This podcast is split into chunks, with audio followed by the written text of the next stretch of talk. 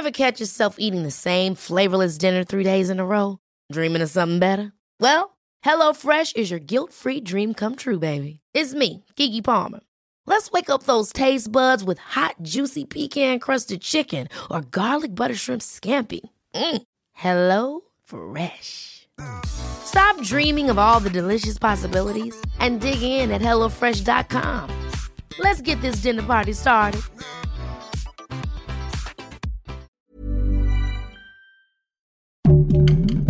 Heraldo Podcast, un lugar para tus oídos. Esto es Primera Plana de El Heraldo de México. Sigue nuestro podcast en Spotify para estar al día con las noticias más importantes.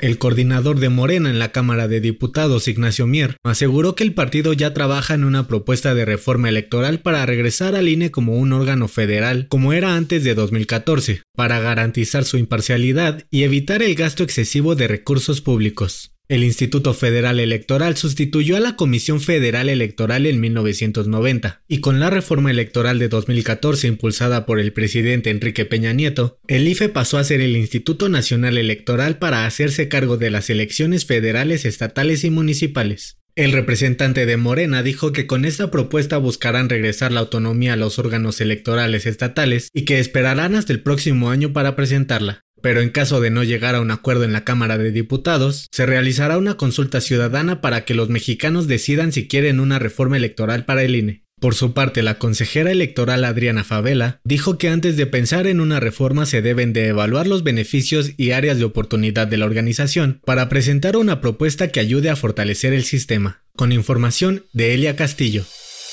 De acuerdo con el titular de la Secretaría de Agricultura, Víctor Manuel Villalobos, México va a reducir la importación de maíz amarillo para buscar ser autosuficientes en su producción en los próximos años. Actualmente, México es el primer importador de maíz en el mundo, con compras de más de 15 millones de toneladas, aunque se producen más de 28 toneladas en nuestro territorio. El secretario dijo que quieren dejar de ser dependientes de las importaciones de este producto y favorecer a los productores mexicanos para mejorar la calidad del maíz nacional y poder exportarlo. Finalmente aseguró que están preocupados por la grave sequía que está viviendo México, pero que implementarán acciones para reactivar la producción ganadera y agrícola en el noreste del país. Con información de Laura Quintero y José Manuel Arteaga.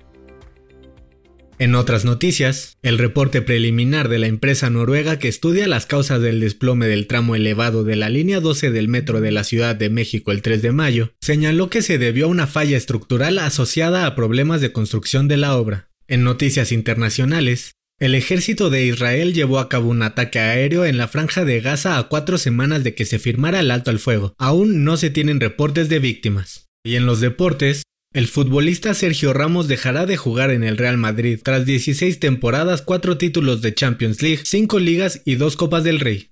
El dato que cambiará tu día. Según estudios del Departamento de Psicología de la Universidad de Oxford, jugar videojuegos ayuda a mejorar tu salud mental. Jugar videojuegos estimula la parte creativa del cerebro y además sirve como terapia para tratar problemas de ansiedad, depresión y traumas psicológicos. Esto fue Primera Plana, un podcast de El Heraldo de México.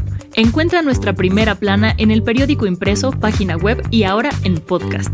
Síguenos en Twitter, arroba Heraldo de México, Instagram, arroba El Heraldo de México y encuéntranos en Facebook y YouTube como El Heraldo de México. Hasta mañana.